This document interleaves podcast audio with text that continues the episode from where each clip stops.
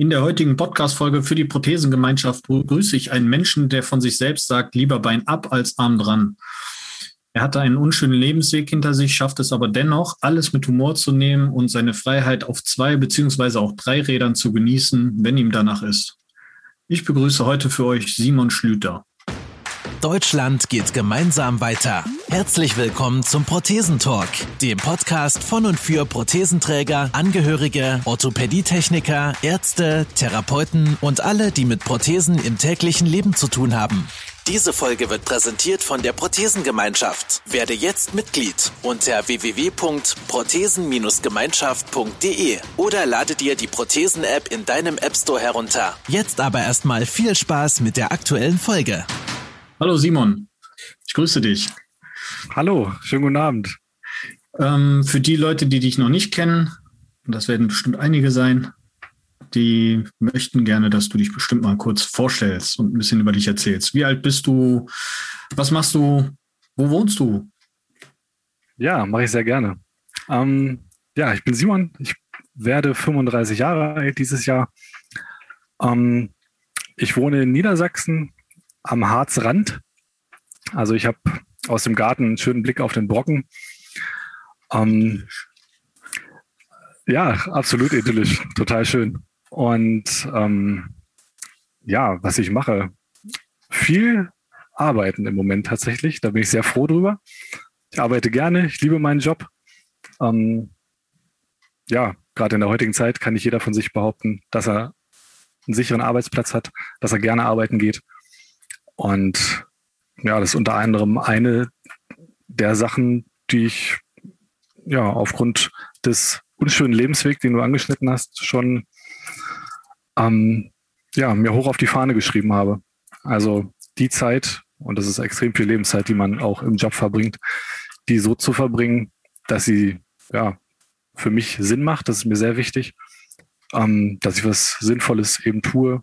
Ähm, ja, und dass ich gern zur Arbeit gehe. Das ist ein, ein so hohes Gut. Ähm, ja, und da bin ich sehr froh drüber und ja.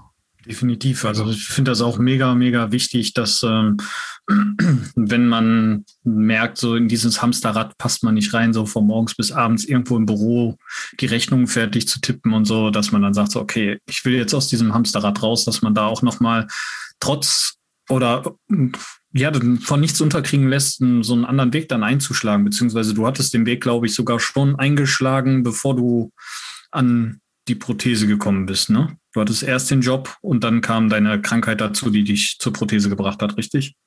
Nee, es war, war umgekehrt. Ich war, war tatsächlich umgekehrt. Cool. Hm, ich war 19, ähm, 2005 war das. Das Leben hatte gerade so begonnen. Führerschein, äh, die Ausbildung zum Erzieher begonnen. Ähm, ja, Motorradfahren. Ich konnte mir nur eine Sache von beiden leisten, Auto oder Motorrad. Ähm, ja, war, es war nicht wirklich schwer, die Entscheidung zu treffen, sondern ich habe es dann durchgezogen und bin bei Wind und Wetter mit meiner 500er Suzuki dann eben ja zur Arbeit und zur Schule und überall hin und die Anbindung bei uns auf dem Land, die war von öffentlichen Verkehrsmitteln her eine Katastrophe. wie dreimal am Tag da ein Bus äh, zum Bahnhof und für ja, 45 Kilometer war man so zweieinhalb Stunden unterwegs. Ähm, ja, das macht alles so viel Spaß. Auch, der Bus fährt dann auch prinzipiell nur dann, wenn man ihn nicht braucht. Ne? genau, genau. Morgens 10 nach 6, mittags und einmal noch abends. Ja. Ja, und ähm, ich war da mitten in der Ausbildung und hatte lange Knieschmerzen. Ähm, ich habe damals Kraftsport gemacht und Judo, Jiu-Jitsu hatte ich ausprobiert und ja, ich war so auf der, ja, auf der körperlichen ja, Spitze meines Lebens. Ähm, muss ich auch leider heute noch sagen. Trotzdem freue ich mich an, da wieder hinzukommen. Ähm, ja, und ich bin mit Knieschmerzen dann zu allen möglichen Ärzten gelaufen, zum Orthopäden, ähm, in die Notaufnahme irgendwann mal, weil ich am Wochenende richtig, richtig Knieschmerzen hatte. Ja, leider hatte ich das System dato noch nicht verstanden und bin ähm, weil niemand zu Hause war, mit dem Motorrad in die Notaufnahme gefahren. Entsprechend ernst wurde ich genommen und nach sechs Stunden Warten mit Ibuprofen wieder nach Hause geschickt. Ähm, und ja, es musste dann erst einen Hexenschuss beim Bankdrücken kommen, wo mein Vater mich dann ähm, in die Notaufnahme brachte. Und da der dort ähm, in der Klinik ähm, ja, gearbeitet hat, lief dann ein Arzt vorbei und den hat er dann mal angesprochen, Mensch, kannst du mal einen Schall draufhalten? Das hatte vorher Orthopäden, hatten das Ganze geröntgt und also es waren einige da dran, Kniesprechstunde, die gesagt haben, ach, wir können das spiegeln, aber da machen wir nur mehr kaputt, als wir als Ergebnis rauskriegen. Ja, und das Ende vom Lied war dann, ähm, ja, im November 2005 die Diagnose Knochenkrebs. Also das heißt, äh, ich möchte jetzt kurz nochmal den Punkt aufgreifen mit deiner, mit deinem Versuch, den Leuten klarzumachen, du hast da Schmerzen, beziehungsweise du hattest Schmerzen, du warst mhm. öfters bei den Ärzten drinne, aber keiner ist dieser Diagnose nachgegangen, obwohl es ja schon leider eine immer bekanntere Diagnose ist, ne? Ja, ist richtig. Also in die Altersspanne wäre ich genau reingefallen. Ähm, aber also ich war eine ganze Zeit lang auch richtig sauer auf die Ärzte, ähm, gerade auf die, die mich nicht ernst genommen hatten. Ich meine, ich hatte ja Tischtennisball großes Ei ähm, an der Seite vom Knie und also wirklich sichtbar, dass da irgendwas nicht stimmen kann. Und da, genau richtig. Und ähm, im Nachhinein haben mir die Experten die, an die ich dann geraten bin, dann auch zu verstehen gegeben, ähm, bei allem Ärger, dass ein Großteil gerade hier bei uns, ich sag mal, auf dem Land, ähm, der Ärzte, die sehen sowas einmal in ihrem Leben. Und wenn die dann nicht zufällig irgendwelche Kollegen haben, die da mal ähm, sich weitergebildet haben oder die Kontakte hatten, ähm, ja, dann sieht der normale Orthopäde sowas, wenn er Pech hat, einmal im Leben oder wenn er Glück hat, wie auch immer. Und dann war es das. Und ähm, ja, und da hatte ich auch ein, ein tolles Erlebnis ähm, nach Chemotherapie. Ähm, hat einer der Ärzte, die mich in der Kniesprechstunde da damals ähm, ja wieder zurückgeschickt hatten, ähm, der hat mich in dem Krankenbett, äh, in dem Krankenzimmer besucht und hat sich quasi entschuldigt. Also es wow. war keine Rechtfertigung, sondern es war so ein, ja, es tut mir leid, ich hätte gern früher geholfen, aber ich wusste es einfach echt nicht besser. Wahnsinn. Und oh, das ist aber. Das ist, also es ist bis heute sitzen geblieben und ja, den Namen werde ich nicht vergessen. Und das ist toll. Also das, ja, da kann man finde, das ist die wahre Größe. Danach, genau, die, da noch die, ja, auf Deutsch gesagt, die Eier zu haben, da noch hinzugehen, ey, sorry, hätte ich das gewusst und wäre ich gebildet gewesen in der Hinsicht. Ne? Ich meine, es sind halt auch Menschen. Das sind Ärzte, klar, die müssen einen gewissen Satz kennen. Deswegen hatte ich gerade auch nochmal nachgefragt. Mhm. Aber dass man sich dann eingesteht und sagt, ey, ich bin halt nicht der Oberheld in Weiß, sondern ich bin auch nur ein Mensch und er, er hat ja dadurch dann jetzt leider auch wieder was gelernt, wenn auch spät vielleicht, wobei weiß nicht, ob es was geändert hat jetzt in dem Zeitraum, aber letzten Endes ist das ein ganz, ganz hohes Gut, ja, definitiv krass. Ja. Finde ich krass. Trotz allem ähm, hatte ich da extremes Glück. Also es wurde trotzdem so früh erkannt, ähm, also rechtzeitig erkannt, dass ähm, der Tumor nicht streute. Das ist eigentlich die größte Gefahr an dem Ganzen. Und ähm, der Professor, der mich damals ähm, dann in der Notaufnahme schon besucht hat, oder der sich ähm, mir dann annahm, ähm, der sagte damals schon, weil es war meine größte Sorge überhaupt, ähm, er sagte, ich musste seit 20 Jahren deswegen noch kein Bein abnehmen. So, und ähm, ja, stimmt, das stimmt war einen erstmal milde, ne? Ja, das war die größte Sorge in dem mhm. Moment. So, alles andere irgendwie, ja, mit 19, ne, Führerschein, Moped fahren, man fühlt sich sowieso unsterblich, man ist der König auf der Straße. Ähm, es kann nichts passieren, ja. Zumindest habe ich mich so gefühlt. Ähm, ja, ich bin unsterblich, ja. So war es einfach. Alles andere irgendwie, ja, klar hat man mal eine Beerdigung mitbekommen, aber und Krebs, ja, ach, das kriegen sowieso immer nur die anderen. Und ja. dann, ja, gab es einen richtigen Schlag ins Gesicht. Und dann ging es auch ratzfatz, Probeentnahme, dann stand es fest, dann ähm, zwei Wochen vor Weihnachten erste Chemo, zwei Tage nach Weihnachten erster Haarausfall.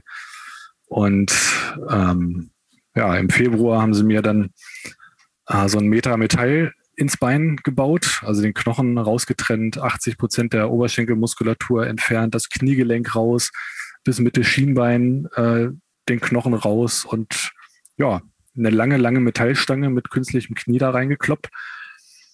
Das ist zum Glück alles gut verwachsen und musste nochmal nachgebessert werden. Der Latissimus wurde mir noch drauf verpflanzt und der plastische Chirurg hat es geschafft, den anzuschließen, so dass ich ihn bewegen konnte. Er war zwar taub, aber ich konnte ihn benutzen, Wahnsinn. quasi ein Stück weit, um das Bein zu bewegen.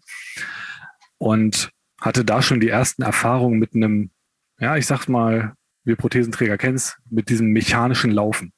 Mhm. So, so ein mechanisches Knie bewegt sich einfach anders als ein echtes.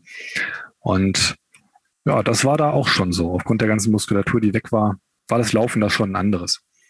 Und ich habe dann früh wieder angefangen, ähm,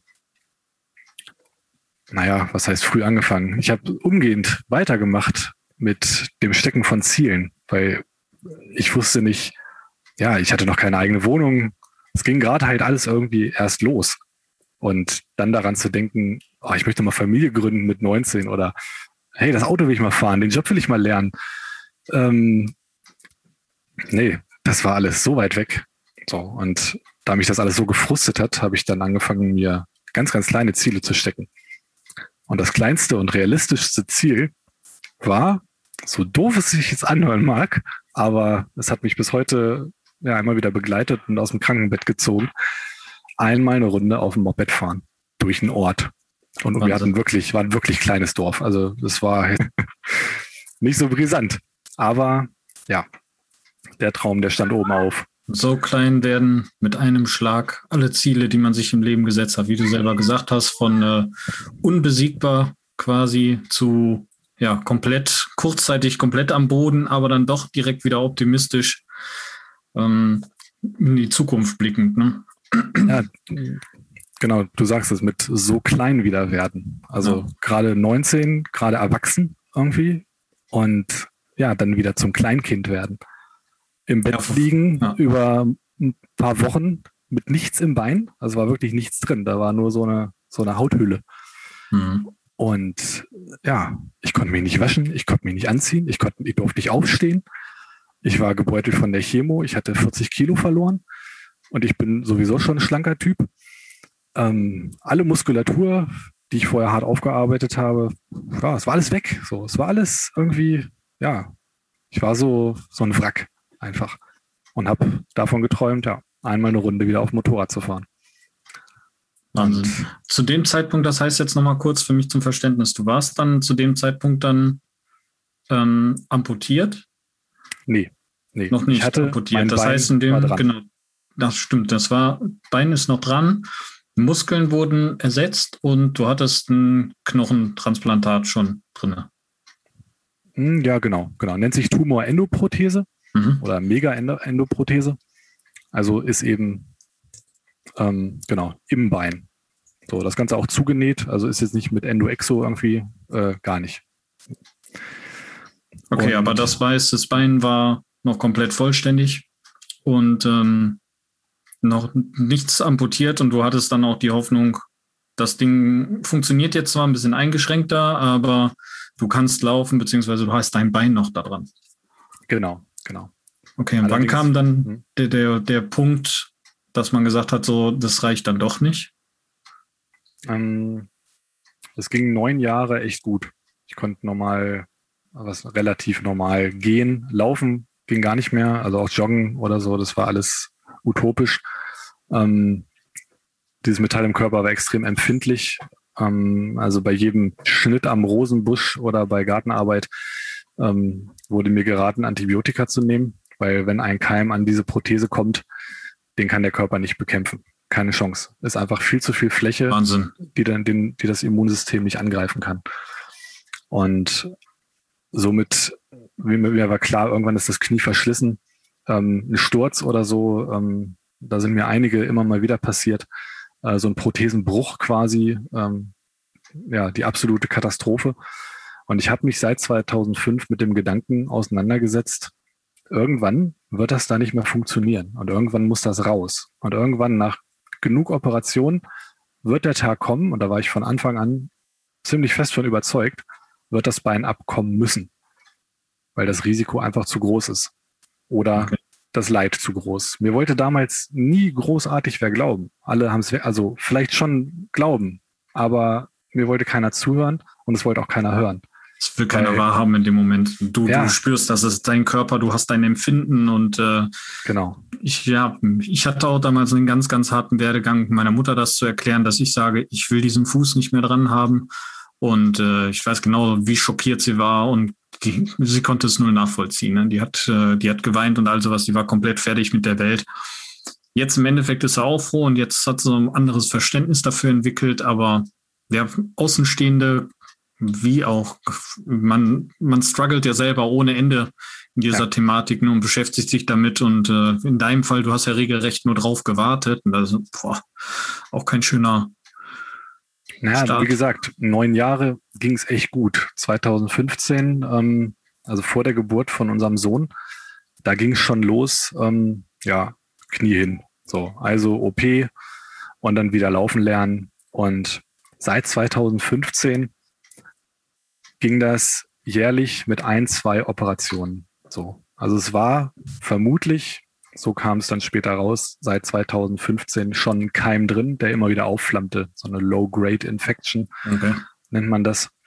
Ähm, der Körper Antibiotikatherapie, also ich habe über Wochen richtig hartes Zeug gekriegt. Das war, hat sich wirklich angefühlt wie Chemo damals.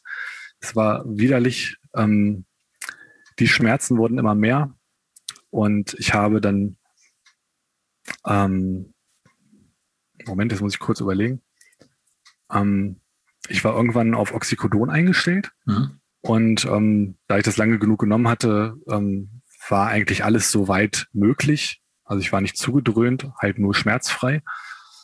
Ähm, aber merkte halt, da ist irgendwas nicht in Ordnung. So, die Schmerzen wurden immer mehr. Und ähm, ja, ich war jedes Jahr ein halbes Jahr zu Hause. Ich konnte irgendwie nicht großartig was machen. Und dann war irgendwann wieder klar. Ja, und die Perspektive, die floss dahin. Ähm, die Prothese hätte komplett rausgebaut werden müssen, also auch aus dem Oberschenkelknochen, wo sie verankert war. 15 Zentimeter Oberschenkelknochen hatte ich noch. Und ähm, die Gefahr war, wenn diese Endoprothese dort dann wieder reingebaut werden soll, dass dann der Knochen splittert. Weil die wird da richtig reingekloppt und dann zementiert und Boah. somit war, bestand die realistische Möglichkeit, dass wenn dieser Knochen dann splittert beim Wiedereinbau, um eben auf jeden Fall beinehaltend zu operieren, dass ich aufwache und eine künstliche Hüfte noch habe, wo dann diese Endoprothese drin steckt. So und wieder Antibiotikatherapie. So. Und ich hatte, naja, ihr habt gerade ja schon gehört, Oxy, Chemo, mhm. was nicht alles, so über Jahre. Und meine Leber und Niere und alle anderen Organe, die haben es richtig gut weggesteckt. Aber trotzdem hatte ich so vor Augen so mein Leben mit 40 in dem Fall. Also eine künstliche Hüfte, die sich dann auch infiziert irgendwann weil mit mhm. jedem Jahr steigt die Gefahr der Protheseninfektion um 10 Prozent. Also sind wir nach zehn Jahren volle Kanne drin. So, dann Hüfte rausbauen. So, wie sieht denn dann noch so ein Leben aus? So, so habe ich wenigstens noch Oberschenkelknochen, habe ich mir gedacht. Dann noch an der Dialyse vielleicht. Und also so richtig, die Voraussetzungen hm. wären denkbar schlechter gewesen. So, und meine Ärzte wollten das Thema Amputation eigentlich nicht hören.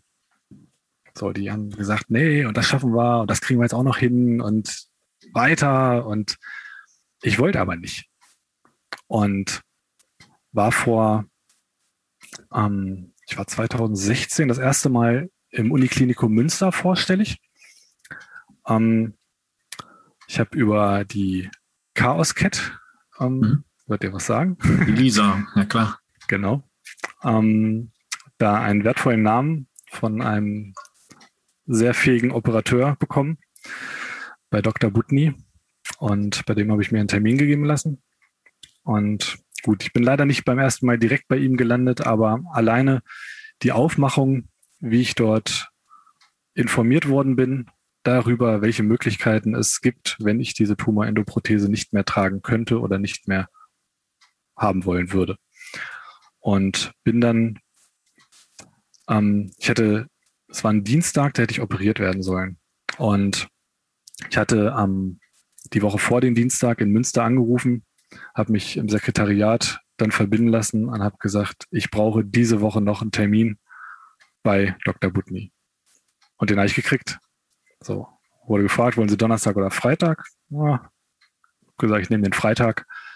Und dann bin ich mit meiner Frau dahin gefahren. Und ich habe mich die vorherigen Tage damit auseinandergesetzt. Was will ich?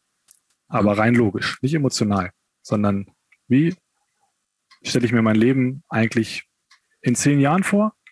Mit, ja, Hüft amputiert und Dialyse? Wäre das auch noch in Ordnung?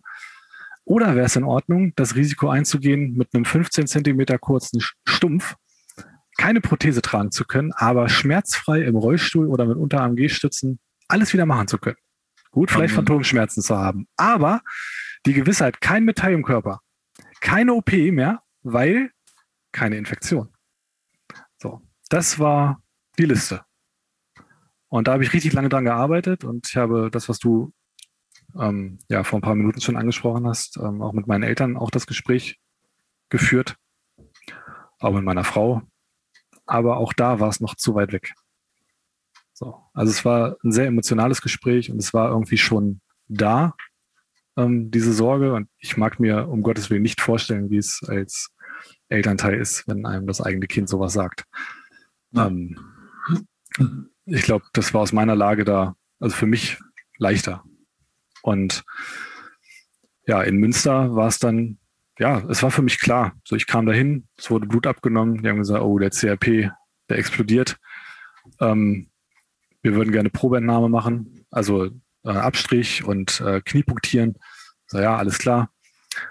Und dann kam Dr. Butni rein und sagte so, passen Sie auf, die Werte sind so mies, Sie müssen jetzt eine Entscheidung treffen. Also erstmal, wir lassen Sie nicht nach Hause.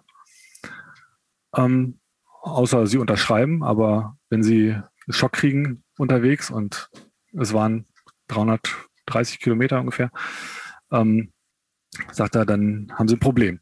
So, sage ich, nein, alles klar, ich bleib hier. Sagt er, gut. Und sagt er, wenn Sie jetzt nicht mehr ansprechbar sein sollten und wir müssten dann sofort operieren, was sollen wir dann tun? Und sagt, gut, ab. So, er hat mir nochmal die drei Wege aufgezeigt. So, man hätte auch äh, einen Teil der Prothese drin lassen können mhm. oder auch wieder einbauen können oder, oder, aber dieses Risiko, diese letzten fünf Jahre mit den ganzen Operationen immer wieder durchzumachen, immer weiter und dem Körper immer weiter zu schaden und immer wieder zu merken, ich kann nicht.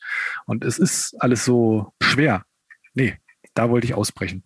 Ja. Einmal da abtrennen, wo noch alles gesund ist und wo ja. man noch große Hoffnung drin hat, anstatt so Zentimeter oder Millimeter aufzuarbeiten und ein Risiko einzugehen. Finde ich krass, genau. dass du das für dich selber geschafft hast, das so nüchtern und ähm, nicht emotions, äh, nee, auch emotionslos zu betrachten. Das ist schon eine sehr, sehr harte Leistung, finde ich, in dieser Situation. Aber ich glaube, da wird man auch gerade du über die Jahre hinweg äh, irgendwann reingetrieben. Du guckst dich an, ja. du guckst dein Bein an und sagst so, okay, es ist nicht bei 100 Prozent. Wenn ich ja. das mache, wird es halt, es wird nie wieder 100 Prozent geben. Aber, und dann kommt halt diese, ja, diese Kopfgeschichte, womit man sich dann auseinandersetzen muss und für sich unwissend die richtige Entscheidung treffen muss, weil du weißt nie, ja. Wie es ausgeht. Ne? Es kann ja, wie du sagst, Phantomschmerzen. Ich kenne mittlerweile auch leider Leute, die richtig, richtig drunter leiden, wo ich sage, boah, jeder, der keine hat, der hat einfach richtig Glück. Ne? Es gibt da Absolut. kein Allheilmittel für und gegen und boah, das ist äh, eine echt heftige Sache. Umso schöner dann, wenn das bei dir alles ohne diesen ganzen Tumult dann geklappt hat und du dich einfach von deinem noch vorhandenen Bein verabschieden konntest und auch schon wolltest. Ja, also die, die Phase war tatsächlich am schwersten. Also ja. Tag der Aufnahme, dann wurde mir gesagt, gut, es kann sein, dass wir am Wochenende operieren, weil es so mies aussieht.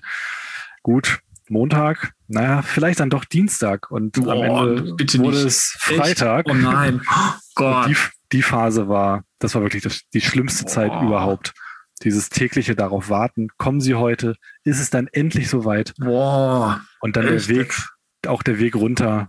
Ähm, also ja, ich weiß nicht, ich würde mich mal so als, als kleinen Operationsprofi so Narkose-Routinist bezeichnen. Ähm, das war alles, ja, mein Gott, ist halt mal wieder so weit, ne? Mhm. So Vollrausch auf Krankenkassenkosten. Aber das war nicht so. Ich wurde da runtergefahren und ich habe nur geheult. Ich habe gezittert. Ich hätte, ja, ich, ich wollte weglaufen. So, ich ja. wusste, die Entscheidung ist jetzt die schwerere, aber sie ist die bessere. Und ja, dann sollte mir so ein, ähm, so ein Periduralkatheter gelegt werden, ähm, damit dann ähm, ab Hüfte ich quasi nichts mehr merke. Und das habe ich nicht gepackt. Und ich habe diese Anästhesisten angefleht, gib mir irgendwas zur Beruhigung. Und ja, toll. Also sie haben es getan. Und ähm, ich weiß auch ab dem Moment nichts mehr. Ich weiß noch, dass ich sie darum gebeten habe. Und ähm, ja, das, woran ich mich dann wieder erinnert habe, war, dass mein linkes Bein gelähmt und taub war. Und rechts hatte ich volles Gefühl. Leider saß der Katheter zum dritten Mal nicht richtig. Ähm und habe dann die volle Dröhnung gekriegt und wurde auf die Überwachungsstation geschoben und hatte niedrigen Puls und habe da eine richtig, ja, eine richtig anstrengende Zeit durch und habe in dieser Zeit angefangen zu schreiben. Nicht aus dem Grund, weil ich irgendwie ähm, von meinen wenigen Facebook-Freunden Mitleid haben möchte oder so, sondern unter anderem zur Entlastung. Das mhm. war mein erster Grund, warum ich damit so ein bisschen öffentlich gegangen bin. Entlastung für meine Familie, weil ich genau wusste, jeder, der mich kennt, meine Arbeitskollegen, die auch meine Frau kennen oder die werden alle meine Frau fragen. Und meine Frau ist jeden Tag nach Münster gekommen. So, die ist morgens die Kilometer gerissen und abends wieder zurück. Die hat zwischenzeitlich gearbeitet. Die hat, die hat nur noch funktioniert. Und ja, und ich hatte auch keine Lust, auf die Arbeit zurückzukommen und 30 Kollegen dann, na, oh, und wie ist es? Nee, wollte ich vermeiden. Mein Nachbarn? Ach. Nee, wollte ich vermeiden. Ja. Ähm, weil die Leute sind, ja, sie sind mitfühlend und sie sind interessiert. Aber ähm, ja, das ist wie einem Depressiven zu sagen, oh, wird schon. ist halt ein schlechter Tag, aber wird schon. So, und ja, was sagt man dann einem wie mir? Und ja, mir tat's gut. Ich habe da so eine, so eine eigene Art von, oder meine Art von Humor einfach auch mit reingepackt, den ganzen Quark zu ver, verarbeiten auch. Ähm, Mache mich auch gerne ein bisschen darüber lustig, über solche Erfahrungen, wenn man blutend in der Notaufnahme steht und dann, also zwei Tage irgendwie nach Entlassung und dann von der Schwester gefragt wird, stimmt die Adresse noch? Und dann, ja, ja, natürlich stimmt die noch. In den zwei Tagen blutend bin ich nicht umgezogen. Ja, das boah. ist. Ähm, Folgen Sie doch die Spur zurück. Die führt genau zu meinem Haus. Ich, so, boah, ich, so, ich habe da Brotkrümel äh, gelegt. das hätte ich, ja. Schade, du hättest dabei sein sollen. Mm, nee, besser nicht. Geworden. Nein. Nee, in der Situation ja. hätte ich, glaube ich, äh, keine, nee, da, da hätte ich dann doch meinen Humor verloren. Also, naja. schön. Nein, ich bin nicht umgezogen mit diesem blutenden Ding. Das heißt, du hattest danach ein bisschen Theater mit deinem Stumpf auch? Hm. Ähm, nicht so cool. Nee, nee, gar nicht, gar nicht. Das war, das war gerade ein Ausschnitt aus, äh, ja, aus der Zeit davor. Okay. Nee, mein Stumpf, der, der heilte echt gut. Also ich habe, ähm, das verdanke ich meinem Stoffwechsel, weswegen ich auch immer schlank bin. Ich kann essen, was ich will und ich muss auch viel essen, damit ich das Gewicht wenigstens halte. Also wenn ich es lohnt sich nicht, Apfel zu essen, weil ich verbrenne dabei mehr Kalorien beim, beim Kauen, als ich zu mir nehme. Wahnsinn. Das, und entsprechend habe ich einfach eine traumhafte Wundheilung. Ähm, Schön. Um, das ist das, das Tolle daran. Das heißt also auch, trotz dieser ganzen Miserien, die der Körper durchgemacht hat, hat er das dann noch beigehalten und äh, dein Körper konnte dich dann noch bei deinem Heilvorgang unterstützen und durch die gute Zeit jetzt auch noch positiv begleiten. Absolut, ja. Ja. Anfang, Anfang Dezember war die Amputation und ähm, als ich noch vor Weihnachten entlassen wurde, hat mich mein Techniker schon besucht zu Hause, hat mir Rollstuhl bereitgestellt und so ein, so ein Surfbrett für die Badewanne, so zum Draufsetzen, um zu duschen und ja, Griff angebaut und also war alles wunderbar und ähm, mein Techniker selber amputiert und hat dann ziemlich ja, also er hat nichts, nichts beschönigt. Er hat realistisch, aber trotzdem hoffnungsvoll mit mir darüber gesprochen und das war extrem viel wert.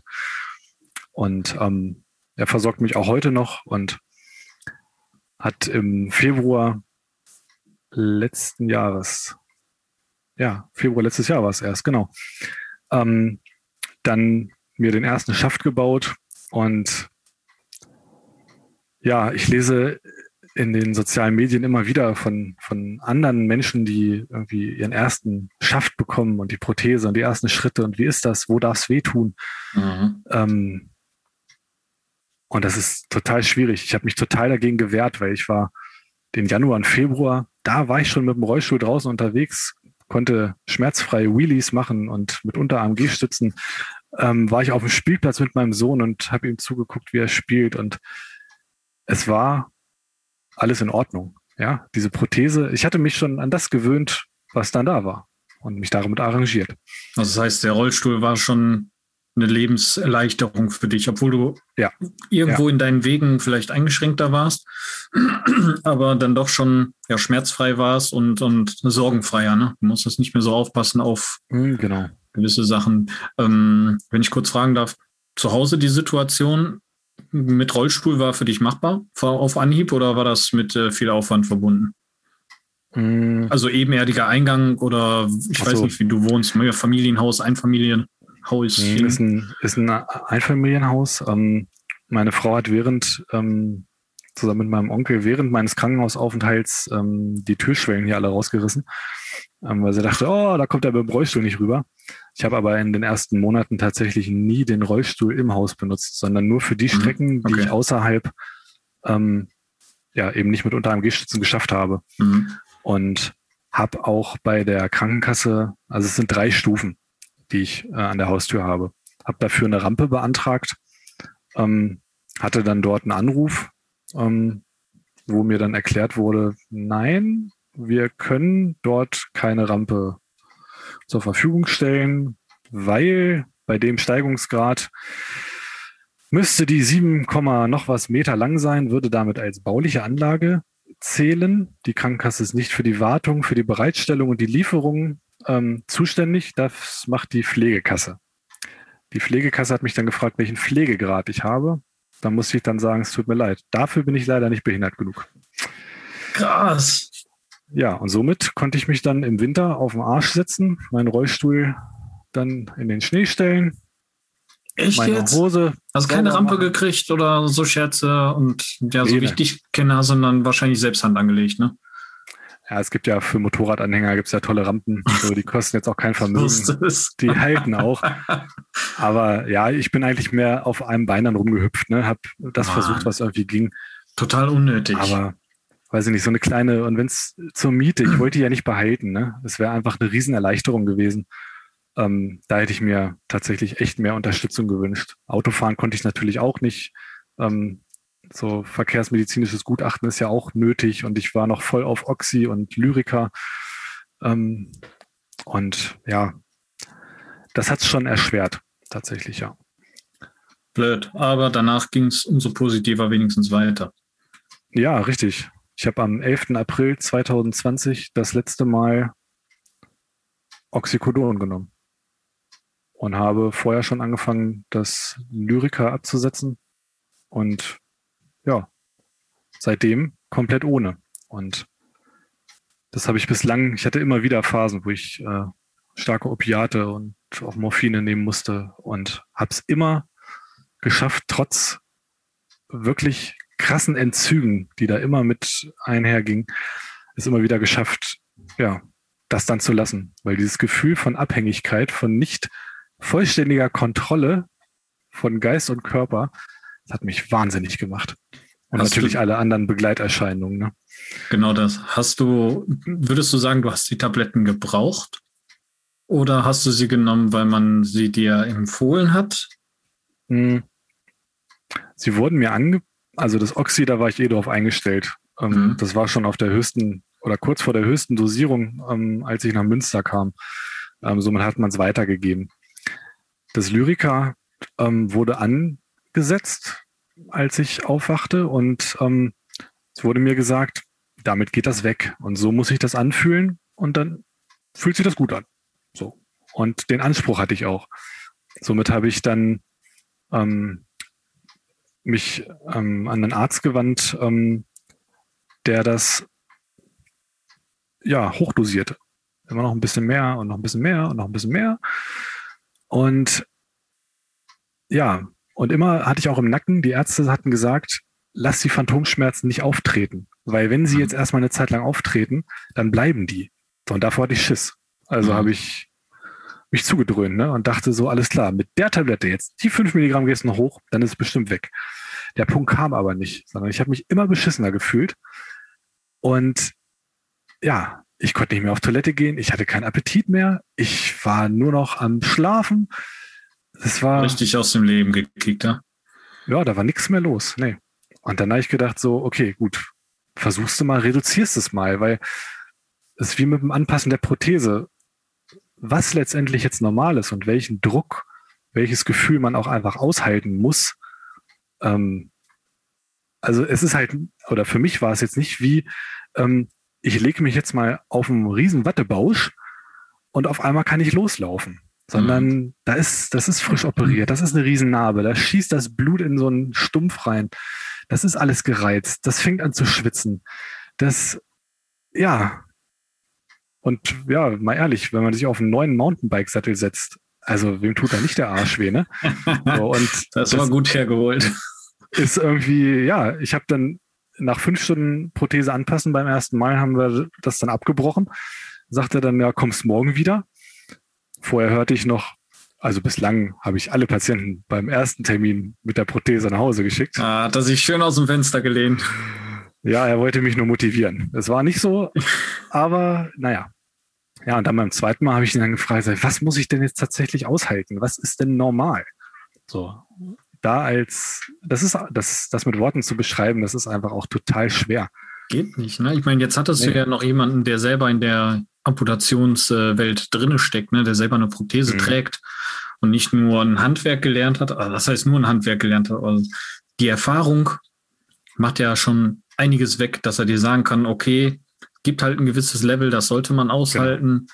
was dir ja, das kann ein normaler Mensch nicht sagen. Also selbst wenn ich jetzt an meinem gesunden Bein versuche, diesen Druck darzustellen, der ist auch anders als an meinem amputierten Bein. Ne? Also ja, echt schwierige Kiste. Und das ist wirklich ein Ding, das muss man einfach rausfinden. Das darf vielleicht am Anfang mal zu eng sein. Es formt sich auch noch mit der Zeit alles ein bisschen. Aber du mhm. darfst da nicht äh, schmerzüberflutet rausgehen, sodass du sagst, boah, nee, wenn das alles ist, dann stelle ich das Ding jetzt mal in die Ecke. Ja, genau. Und ja. da hast du dann im zweiten, dritten Anlauf, habt ihr dann aber ja, hast zweite, du einfach mitgenommen. Nee, zweiter Anlauf ging gut und ähm, ich habe sie dann mitgenommen und ähm, ich bin eigentlich ein ziemlich ungeduldiger Mensch. Also irgendwie diese Vorgabe mit, ja, trag die mal so 20 Minuten am Tag, mach mal langsam. Mhm. Ähm, da bin ich ziemlich schlecht drin. also ja. Und ich habe mich dann wirklich konditionieren müssen, sie auch anzuziehen. Weil für mich war es in dem Moment wieder ein Rückschritt. So, es tat wieder irgendwas weh, mhm. das Laufen war wieder beschwerlicher. Mit Unter-AMG-Stützen war ich mittlerweile richtig flott, äh, ja, so flott unterwegs. Das war, ja, mal gut. Ich hatte halt keine Hand frei.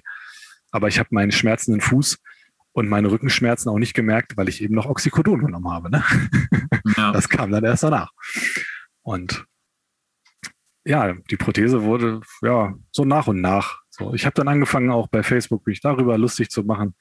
Über Freitag, also Prothesenfreitag, wenn ich sie dann mal einen Tag ausgelassen habe, war es dann halt der Prothesenfreitag. Und ja, war irgendwie, ja. So, ich habe dann, voran. es ging ein bisschen voran, genau. Habe dann mal ein Gangvideo von mir gemacht und hatte auch ein bisschen Kontakte ähm, zu anderen aus, aus Facebook-Gruppen. Und das tat auf der einen Seite ganz gut, mal zu hören, ja, das ist nicht einfach mal so eben, ich ziehe mal einen neuen Schuh an und laufe los. Ganz genau. Ähm, sondern das ist richtig Arbeit und das dauert richtig lange. Und wenn du aber dabei bleibst, ja, dann kannst du über dich hinauswachsen.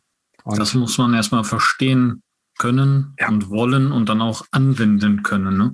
Und ähm, ja, finde ich cool, wie du gerade, du hast ja Stück für Stück so aufgezählt, du bist ja komplett durch die ganze Community. Also du hast ja eigentlich schon bis auf einen persönlichen, ja doch, dein Techniker war ja dann sogar dein persönlicher Kontakt. Du hast ja wirklich alle Vorteile nutzen können. Ne? Du hast eine gute Arztempfehlung bekommen von jemandem, der ähnlich in der Situation ja. war.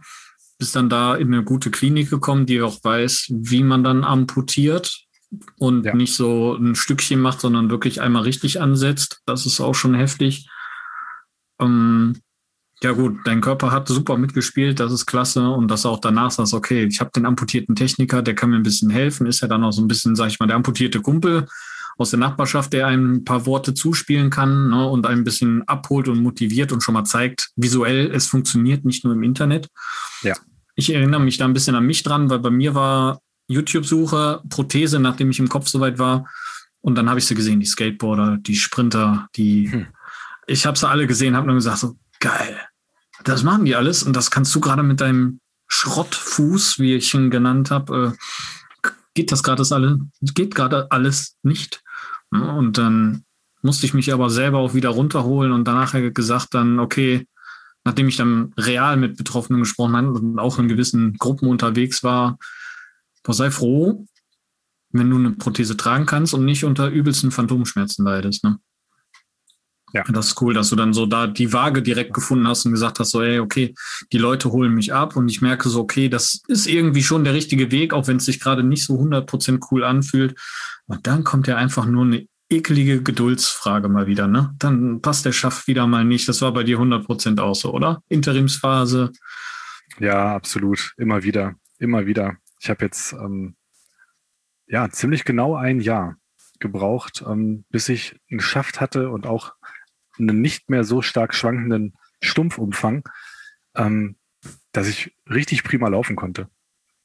Und ähm, gut, durch eine kleine OP am anderen Fuß ist jetzt wieder alles durch die, ja, durcheinander gekommen, sodass ich die Prothese zweieinhalb Wochen nicht tragen konnte. Dadurch hat mein Stumpf wieder zwei Zentimeter mehr Umfang zugelegt. Ich musste jetzt einen neuen Probeschaft beantragen, hatte aber gerade zwei Monate, nee, gar nicht, sechs Wochen zuvor äh, einen neuen äh, Definitivschaft bekommen, der wirklich richtig cool war. Einfach ärgerlich. traumhaft. Ah, ärgerlich. Und ja, also das beste Beispiel, und das habe ich jetzt gestern abgeholt.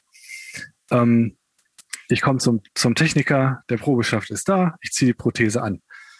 Er formt noch ein bisschen nach. Alles ist schicki. Anderthalb Stunden war ich insgesamt da. In der ganzen Zeit, wo ich da war, merke ich schon, oh, die Prothese wird locker. So, sag ich hier, guck mal. Ne? Und er, oh, verdammt, hätte ich ja nicht gedacht. So. Also gleich wieder ein Pad zugeschnitten und reingeklebt. So, dann habe ich verschiedene Strümpfe, die ich über den Stumpf ziehe, um den Umfang auszugleichen. Ich habe das Ding drei Stunden zu Hause getragen und konnte den dicksten Wollsocken schon wieder über den Stumpf ziehen. Und selbst der war noch zu locker. Und netterweise hat er mir ein paar Pads äh, zur Verfügung gestellt und mittlerweile bin ich echt äh, ja, Padder. und ja, habe mir heute Morgen vier Pads in den Schaft reingeballert oh, und den dünnen Strumpf übergezogen. Und im Rahmen von der Arbeit, äh, wo ich eigentlich nur sitzen muss, ähm, ja, konnte ich nochmal nachlegen. So, und bin eigentlich den halben Tag jetzt irgendwie auf meiner, auf der Sehne gelaufen. Ja, und habe jetzt für morgen wieder Termin. Also, das heißt, das geht jetzt so ratzfatz, das hätte ich nicht gedacht.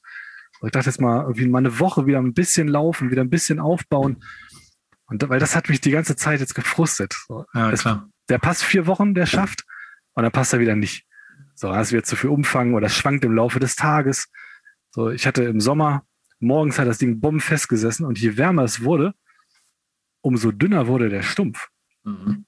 Wo mein Arzt sagte, wett, ne, da muss doch mehr Flüssigkeit reinlaufen. Das dehnt sich doch alles aus bei Hitze. Ja, weiß ich auch nicht. Bei mir scheinbar nicht. Also bin ich dann in den kalten Pool gegangen. Danach hat die Prothese wieder zwei Stunden gesessen. Verrückt. Und so ähm, unterschiedlich sind die Körper aufgebaut. Ne? Also es gibt kein Heilmittelrezept oder gibt nicht dieses eine Ding, was alle probieren ja. können. Ne? Wahnsinn. Aber da auch wieder der Punkt, einfach mit auseinanderzusetzen und zu sagen, okay, was passiert denn jetzt, wenn? Ich meine, man verletzt mhm. sich ja nicht selbst. Ne? Natürlich alles in einem Rahmen, wo sowas nicht stattfinden sollte, aber so gewisse Sachen einfach mal auszuprobieren und den Körper kennenlernen. Weil das formt ja wieder für die nächsten Jahre, Jahrzehnte, wo du dann deinen Vorteil hast durch deine eigene Erkenntnis. Ne? Da ist es äh, nicht zu ersetzen durch YouTube und Facebook oder Social Media Nein. Geschichten von anderen Menschen. Ja, Ja. Krass. Das hatten wir aber eingangs, und das, wir sind ja super abgedriftet von deinem eigentlichen Job. hey, stimmt, ja. ja. ähm, das war ja so das Ding, wo ich gesagt habe, boah, das ist so eine starke Aussage. Du hast ja, hast du dann zu dem Zeitpunkt schon oder vor der Amputation schon gearbeitet? Weil das ja, war ja. ja. Ähm, die Amputation war im Dezember 2019 mhm. und seit 2010 bin ich bei meinem Arbeitgeber. Ja, genau. Okay. Hast du vorher schon was anderes gelernt? Nein, nein. Ich habe Erzieher gelernt und bin direkt nach, nach Abschluss der Ausbildung direkt dann dort bei meinem Arbeitgeber gestartet. Und die haben dich gut unterstützt in dieser Situation? Die haben mich, also ich hatte damals schon aufgrund dieser Prothese im Bein ähm, schon Schwerbehindertenausweis und mhm. hatte es nicht leicht auf dem Arbeitsmarkt. Also ich habe, gut, der Fachkräftemangel war da noch nicht so hoch, aber trotz Praktikums und ähm, auch Ausbildungserfahrungen, die ich in anderen Jugendhilfeeinrichtungen auch gesammelt hatte, wurde ich da abgelehnt. Ähm, auch ohne irgendeine Erklärung. Also ich habe da super, super Noten gehabt. Ähm, also ich finde, eine Eins ist total toll und hatte auch eine, ein tolles Verhältnis dort zu allen Kollegen und auch zu den Kindern, nichts auszusetzen. Ja, aber. Was einfach nur körperlich ein bisschen eingeschränkt und nicht 100% einsatzfähig, was die Leute dann vermutlich abgeschreckt hat. Ja, hm, ja ist die Vermutung. So habe ich mich gefühlt. Also es waren wirklich viele Bewerbungen, die abgelehnt wurden. Aber du hast, hat dir keiner ehrlich gesagt, warum sie dich ablehnen? Nein, nein. Krass. Nein. Und ähm, gut, die anderen, der Kindergartenbereich, der sah damals noch anders aus. Ähm, war in der Regel, waren das Teilzeitstellen und ähm, das war nicht das, was ich mir so vorgestellt habe, eine 25-Stunden-Woche und, und, ich wollte herausfordernder arbeiten und ähm, ja, das hat letztendlich, ja, ist es gut, dass es alles genauso gelaufen ist, wie es dann kam, dass ich bei einem abgelehnt wurde und bei, meine, bei meinem jetzigen Arbeitgeber dann eben auch bin. Weil der hat mich die ganzen Jahre in dieser Phase, also auch in der Phase der vielen Operationen ähm, und auch, also schon vor der Operation war ich an dem Punkt, dass ich nicht mehr laufen konnte und mein Arzt mir gesagt hat, wenn Sie noch Freude an dem Bein haben wollen, dann suchen Sie sich einen Job im Sitzen. Und da ich gedacht, gut, Erzieher, der nicht laufen kann, so ja, berufsunfähig, ne? So, das war's jetzt in dem, in dem Bereich. Und da sagte mir mein Arbeitgeber, geben Sie uns drei Tage, wir basteln was. Wahnsinn. Und sehr, sie haben gebastelt. Und ähm, ja, also jetzt nicht irgendwie eine Arbeitsbeschaffungsmaßnahme, sondern ähm, ja, was Sinnvolles. So, wo alle was von haben. Und stark das ist also für mich in keinster Weise selbstverständlich, sondern ähm, ja, ich schätze es wirklich jeden Tag. Finde ich stark. Das ist äh, selten halt, weil du hast ja auch selbst erfahren, wie hart der Arbeitsmarkt ist. Ich habe es auch schon oft, leider öfters gehört von, von Menschen, ähm, die gesagt haben, okay, ich muss jetzt woanders hingucken. Ja, die, die werden erstmal als die Behinderten dann behandelt. Ne? Keiner traut es sich zu sagen. Und äh, dann da wirklich was zu finden und Fuß zu fassen, das ist schon, schon schwer für den einen oder anderen. Ja. Wahnsinn. Ähm, okay, du bist auf jeden Fall jetzt voll im Job dann drinne. Man hat dir da richtig cool was gebaut. Du kannst mit den Kids arbeiten, so wie du es dir gewünscht hast, wie du gesagt hast. Äh, der ähm, Staubsauger verkaufen war jetzt nicht so dein oder wäre nicht so dein Ding gewesen. Das hätte dich nicht so erfüllt wie dein jetziger Job mit den Kids. Finde ich schon mal mega cool.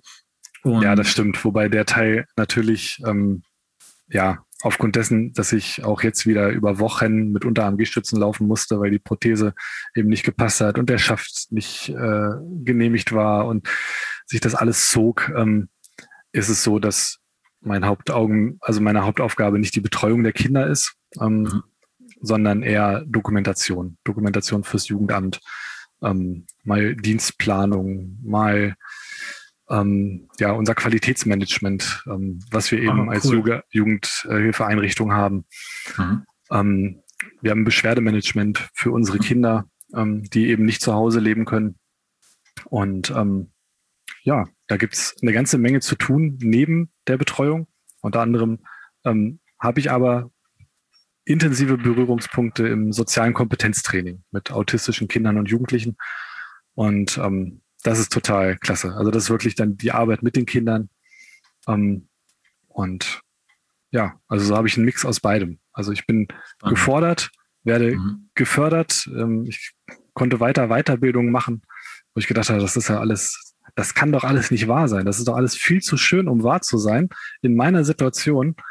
Ähm, ja, aber es war für Geschäftsführung, für die Leitungskräfte, es war, es war nie irgendwie eine Frage. Es war für die ein Selbstverständnis.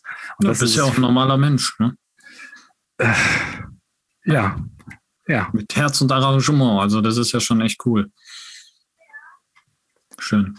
Ähm, und wenn du dann gerade nicht in der Kita sitzt und das Beschwerdemanagement der SUV-Muttis. Nein, nein, nein. Nicht Kita. SUV fährt bei uns keiner. Mir kommt das später erst an der Grundschule, wo sie sich alle in der ersten Reihe vor dem Parkplatz kloppen. In den Großstädten äh, soll das wohl so sein, habe ich gehört. Ja, ja, ich hörte auch davon. Ich habe es noch nie live gesehen, ich hörte nur davon. ah, schön. Und nächste Instanz bei dir.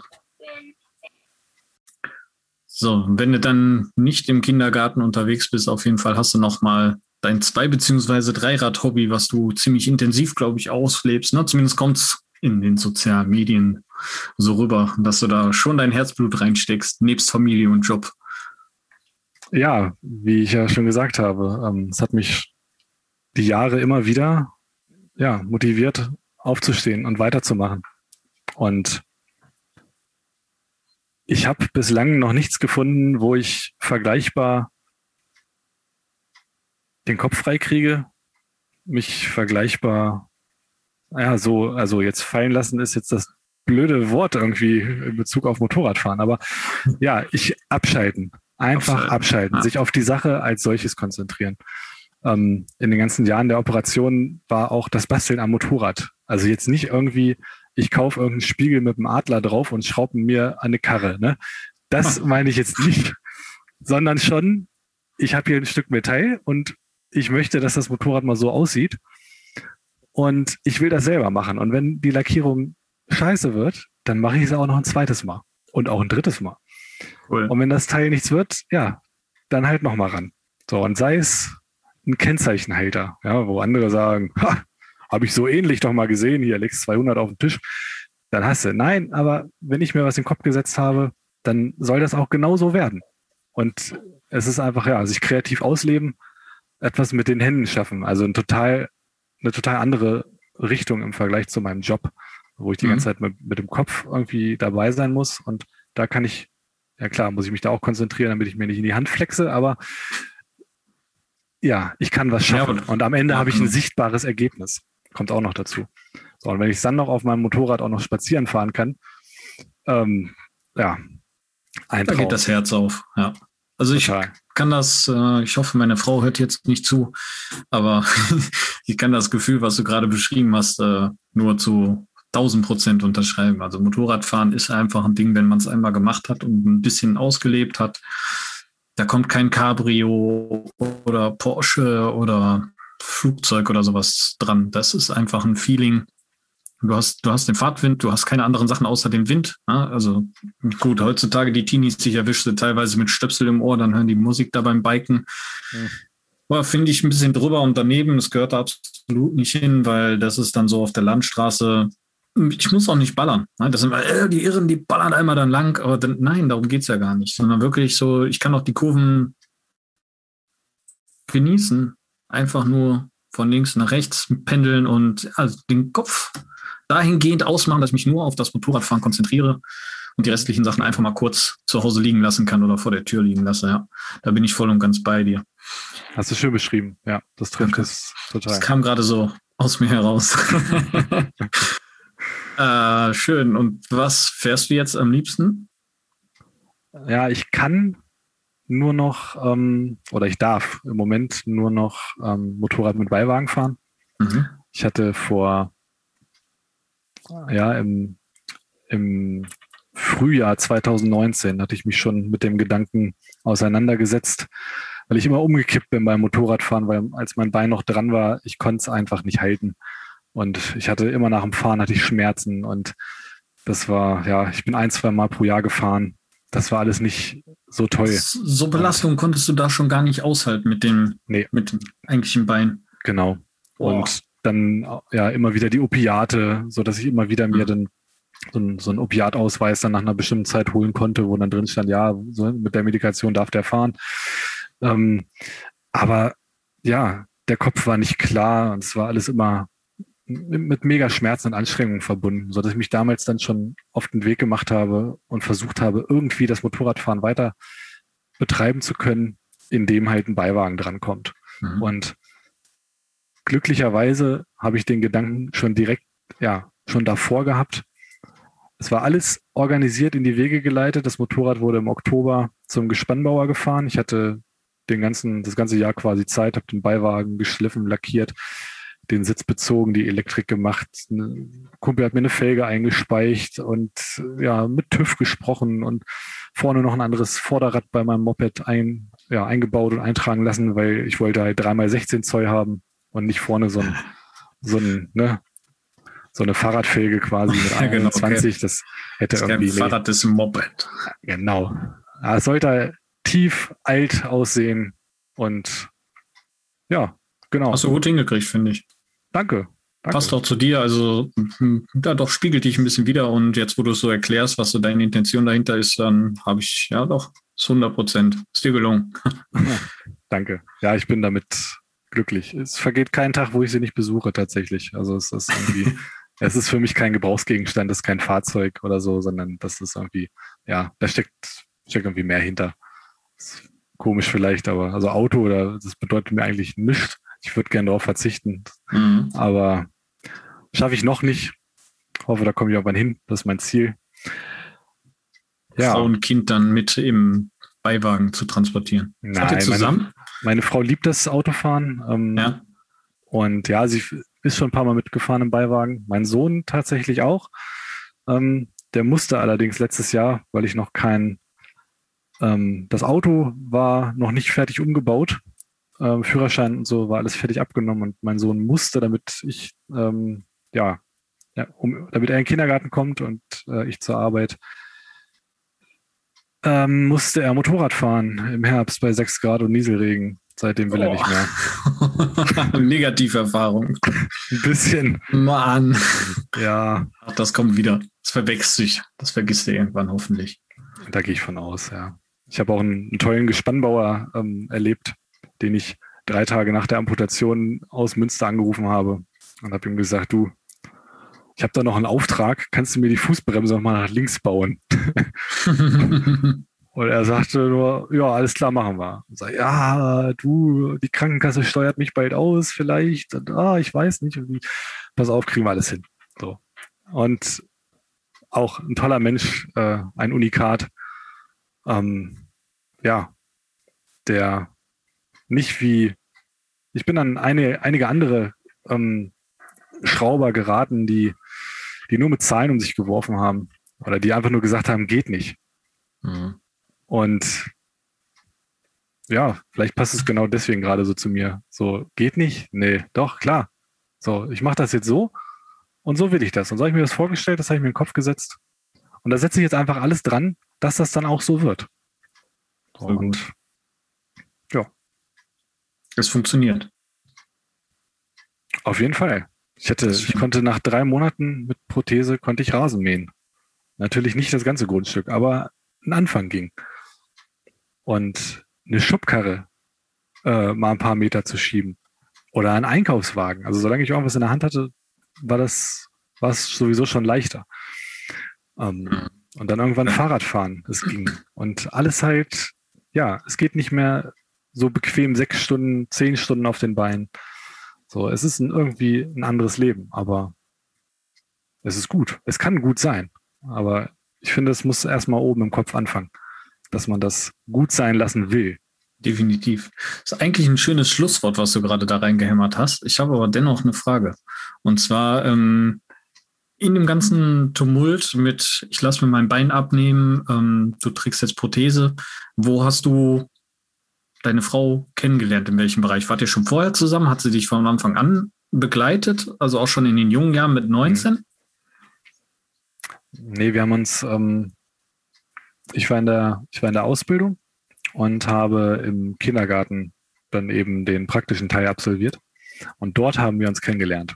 Mhm. Das heißt, ich konnte normal gehen, ähm, nicht irgendwie zehn Stunden am Stück und auch noch nicht joggen, aber ich war soweit ähm, recht fit. So, ich hatte zu dem Zeitpunkt äh, lange Haare, das wollte ich unbedingt mal ausprobieren. So richtig, äh, ja, bis fast zur Hüfte runter. Ach, krass. Und ja, gut, es bringt, bringt ja auch ein bisschen irgendwie das, der Berufszweig mit sich, ne? Da muss man als Mann lange Haare tragen und Gitarre spielen. Klischees wollen ein Stück weit auch bedient werden. Und ich wollte es mal machen.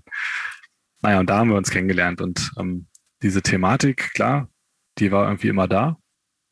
Aber ja, sie war nie bewusst da. Also mhm. für sie war es, ja, da war mal eine schlimme Zeit. Und vielleicht gehe ich ein Risiko ein, wenn ich mich ne, auf den Typen einlasse, dass irgendwann mal wieder so eine Zeit aufkommen könnte. Ähm, aber auch das Thema Amputation hat sie, ich habe, wie ich ja schon gesagt habe, ganz lange davon gesprochen. Das hat mich ganz lange beschäftigt. Aber auch ihr fiel es, ich glaube, aus Selbstschutz einfach auch sehr schwer, dieses Thema auch zuzulassen, an sich ranzulassen, sich damit auseinanderzusetzen. Ähm, wie könnte das Leben dann aussehen? Und ja, das ist ein anderes Leben, klar. Definitiv. Aber, ja. Aber sie hat dich unterstützt die ganze Zeit. Es ging dann, okay, sag mal, es war ein harter Schritt, das zu akzeptieren, das äh, für sie auch in den Kopf zu kriegen, vermutlich. Aber es hat sie nicht daran gehindert, mit dir weiterzumachen. Im Gegenteil, sie ist ja noch, wie du sagst, jeden Tag nach Münster gefahren. Ihr habt einen Sohn zusammen. Also, sie hat mich, ja, hundertprozentig immer mit, ja, mit ganzem Einsatz immer unterstützt, war immer da. Und es war tatsächlich auch eine meiner Sorgen. Nicht, weil ähm, die Beziehung irgendwie instabil war, auf gar keinen Fall. Das war sie, war sie auf gar keinen Fall. Ähm, sondern weil ich für mich, ja, ich bin gern vorbereitet. Ich stelle mich gern vorher auf alle Eventualitäten ein, was mhm. aber nie geht. Manchmal wird mir das zum Verhängnis und ich verliere mich in na, ein bisschen zu negativen Gedanken. Aber ich setze mich einfach gern damit, nicht, nein, ich setze mich nicht gern damit auseinander, aber ich bin halt gern vorbereitet. Ja. Und habe mir einfach überlegt, dass es ja realistisch sein kann, dass ja Menschen, die mich lieben, mich vielleicht so nicht akzeptieren können, die da vielleicht einfach nicht mit umgehen können, ohne es böse zu meinen. So, aber einfach der Punkt, dass so eine Beziehung darunter leiden könnte. Damit habe ich mhm. mich einfach beschäftigt. Würdest du sagen, du hast dich dann eher, du hast dich selber reduziert? Weil du, ja klar, du kannst natürlich nicht mehr hm. so 100% Einsatz bringen, aber letzten Endes bist du ja dadurch kein anderer oder schlechterer Mensch. Das heißt ja, ja quasi, stimmt, du hast, stimmt. Du hast dich selber ja. reduziert auf das Problem und ähm, gesagt, okay, aufgrund der Möglichkeit, dass ich jetzt bald kein fleischiges Bein, sondern mehr so ein Carbon-Alu-Mix an mir trage und vielleicht jetzt nicht mehr handwerklich 100 Prozent im Haus helfen könnte, dass du dich dahingehend äh, sagst, so, deswegen würde sie mich verlassen, aber ich glaube, dann wäre sie auch die falsche gewesen, oder? Richtig, ja, definitiv. definitiv. Genau. Ja. ja, ist, ich glaube, so ein bisschen, ähm, ja, du hast total recht. In dem Fall habe ich mich auf das, ja, auf die Einschränkung reduziert. Ähm, aus dem Grund, vermute ich, um dieses Gefühl loszuwerden, wenn du diese Last wenn du mich als Last in dem Moment, ja, nicht auch noch mit weitertragen kannst, so. Weil es einfach, ja, es war einfach eine so lange Zeit vorher. Immer ja. dieses Gefühl oder einfach nicht das Gefühl, der Zustand. Ich kann nicht. Ich will so gerne, aber ich kann nicht. Ich kann so vieles nicht tun, was ich gerne tun möchte. Und ja, das hat, klar, das hat auch meiner Psyche zugesetzt. Ähm, und hat sich dann eben in diesen Gedanken, ähm, ja, auch das noch in Frage zu stellen, nach der mhm. Amputation oder auch schon davor, dann eben wieder gespiegelt. Ne? Davor wahrscheinlich noch ein bisschen mehr. Ne? Davor, genau. Ja, ja aber alles Sachen, also alles Sachen, alles auch, was ich hier angesprochen habe, sind alles Sachen, die ich alle mit meiner Frau auch thematisiert habe. Wirklich alles, alle Sorgen, alle Ängste. So, wir haben über alles gesprochen und das war genau das Richtige. Weil ja, niemand weiß, was im anderen vorgeht. wie es ihm geht, wie es ihm gehen mag. Ja, wie, und wenn es nur ist, Mensch, hilft jetzt diese Tablette denn wenigstens? Oder mhm. wie fühlt sich das eigentlich an? Einfach auch mit den Kindern offen darüber zu sprechen. So, und das ist nicht, das ist nicht einfach. Ich musste meinem fünfjährigen Sohn erklären, äh, das Bein wird abgeschnitten. Ne? Und also es bringt auch nichts, das zu schönigen, sondern die positive Aussicht, die haben wir gleich hinterhergeschoben oder er selber besser gesagt, oh, kriegt Papa dann ein cooles Roboterbein? Ja, ja cool. Schön. aber kriegt er, ganz genau. Und hat er ja. denn bemerkt jetzt in der Zeit schon, dass du dadurch anders bist, dass du durch die Tabletten ja, anders wirkst oder dass du schon mehr Lebensenergie irgendwie freigeben kannst oder sowas Positiveres? Mhm. Oder ist das noch zu frisch, um zu sagen, du bist noch nicht so auf dem Level? Ja, das gemeinsame Fahrradfahren, ähm, das genießt er sehr. Ähm, aber seit, ähm, ja, seit ein paar Wochen, ähm, ich hatte ein, eine auffällige Stelle am Fuß, die vom Dermatologen entfernt wurde, ähm, die auch war jetzt nichts Besorgniserregendes, ähm, war platt gesagt ein Leberfleck, der weg musste. Und seitdem äh, ist bei ihm tatsächlich was getriggert. Also er hat jetzt wieder Sorge, Ängste.